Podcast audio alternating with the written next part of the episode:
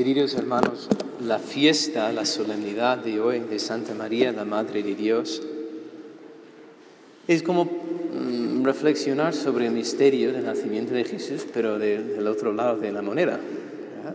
Porque una cosa es el misterio de que Dios puede ser hombre, pero no es, no es, como un, no sé, un marciano que ha bajado en un ovni y, y de repente apareció. O sea que nació no solo en María, sino de María. Nació de una mujer. Es hombre verdadero, como tú y como yo. En todo, en todo, en todo, en todo, en todo, menos en el pecado. Solo que cuando él hace una cosa, cuando, cuando Padre Mateo predica, pues Padre Mateo predica. Pero cuando Jesús predica, es Dios quien predica. Y cuando Jesús se pone a comer, es Dios quien está comiendo. Y cuando, cuando llora, es Dios quien está llorando. Cuando sufre, es Dios quien está sufriendo. Así tal cual. Como hombre, pero es Dios. Y a contemplarle a María, dice, pero claro, no es poca cosa que Dios sea hombre. Ningún hombre puede vivir sin madre. Es la persona más importante en la vida de, un niño recién nacido. Es su madre. ¿Quién le va a alimentar? ¿Quién le va a proteger? Y además en su crecimiento, junto con el padre, pues ¿quién es lo que le va transmitiendo ser, ser, como ser humano? La madre. La madre es la maestra. He aprendido muchísimas cosas de mi madre y de mi padre. ¿Entendéis la idea? Dios tiene, es, un plan perfecto, sabe lo que está haciendo.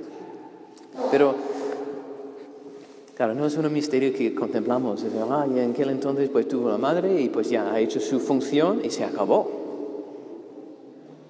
Como dice San León Magno en una lectura que leemos ayer en la liturgia de las horas, que ella al dar a luz a la cabeza del cuerpo místico, pues también da luz a todos.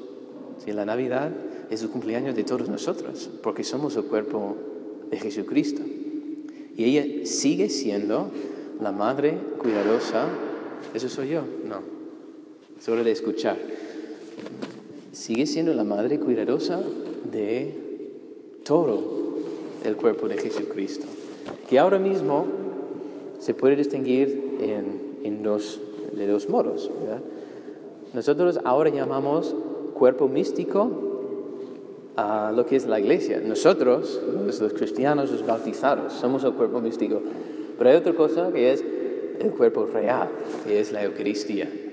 Son los dos modos de ser de Jesucristo actualmente en la tierra. Ella es la madre de los dos. Si era tan importante tener una madre y cuidar de un niño recién nacido y criarlo y, hasta el final, pues estar allí con él. es un misterio enorme la de María. Hay una frase que dice el obispo de Estados Unidos, Fulton Sheen, que aún no siendo sacerdote, a los pies de la cruz pude decir, esto es mi cuerpo, esto es mi sangre. Porque de dónde ha recibido Jesucristo todo, de ella. De ningún hombre, solo de ella. Pero sigue ejerciendo ese cuidado sobre la Eucaristía. Y tal vez no lo hace físicamente, pero lo hace a través de la iglesia y lo hace a través de sus sacerdotes. Y la importancia que hay para nosotros de cuidar de la Eucaristía. Los que nos conocéis a nosotros los sacerdotes y el hogar de la Madre, nuestra primera misión en la iglesia es defender la Eucaristía. ¿Defenderlo de qué? Pues, pues mira, si eso es Jesucristo, pues hay que tratarlo como merece ser tratado y hay cantidad de iglesias o parroquias, incluso sagrarios, donde Él está allí. Dios está allí, pero abandonado. Nadie le visita. Y a veces tanto tiempo que empieza a pudrirse las formas. Es indigno de Jesús. Después, cuando están celebrando la misa, los sacerdotes tienen que cuidar de su cuerpo. Es que no. Yo, yo he tenido ilusión muchas veces en mi vida a, a plantar aquí delante pues una persona con un carrito de bebé, para que todo el mundo pensara que había un bebé ahí dentro, pero poner pues eso, un bebé de plástico o lo que sea. y decir, pues, ¿puedo coger tu bebé para la homilía?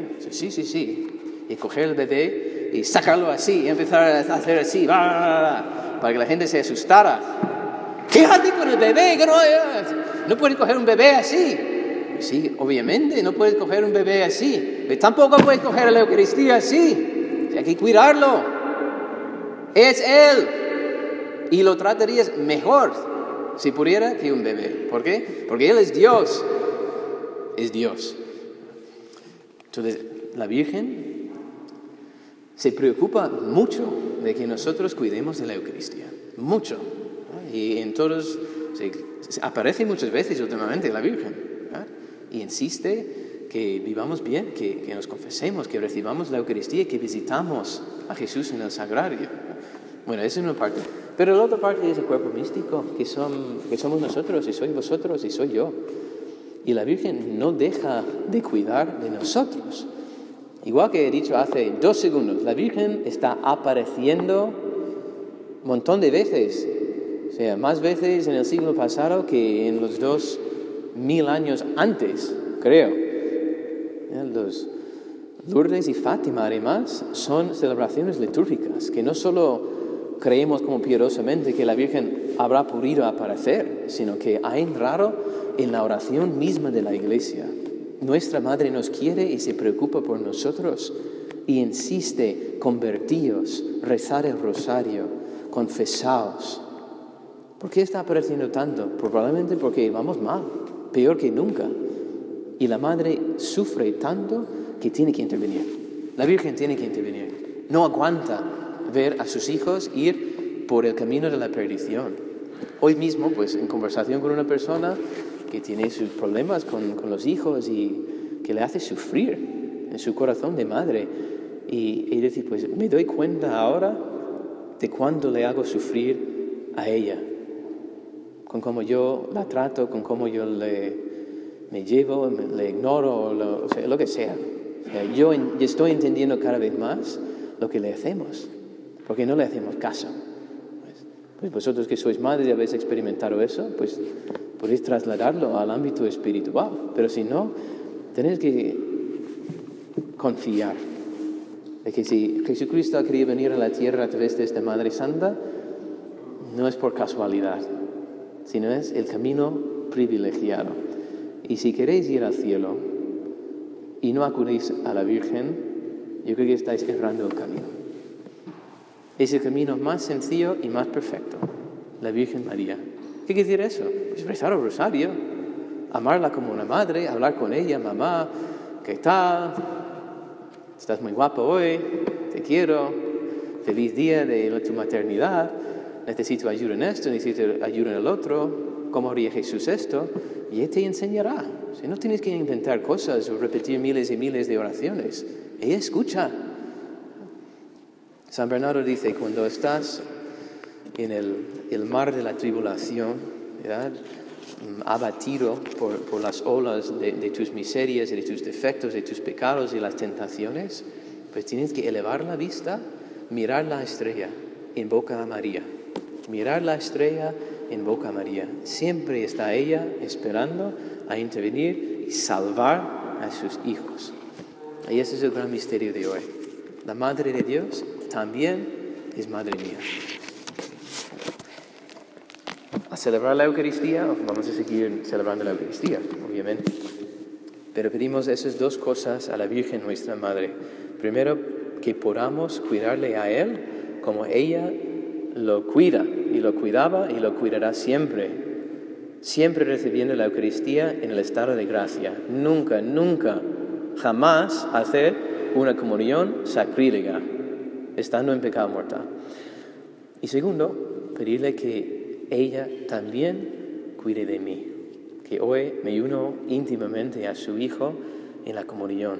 Él y yo nos hacemos una sola carne en la Eucaristía y que yo también quiero ser un hijo predilecto suyo. Que así sea.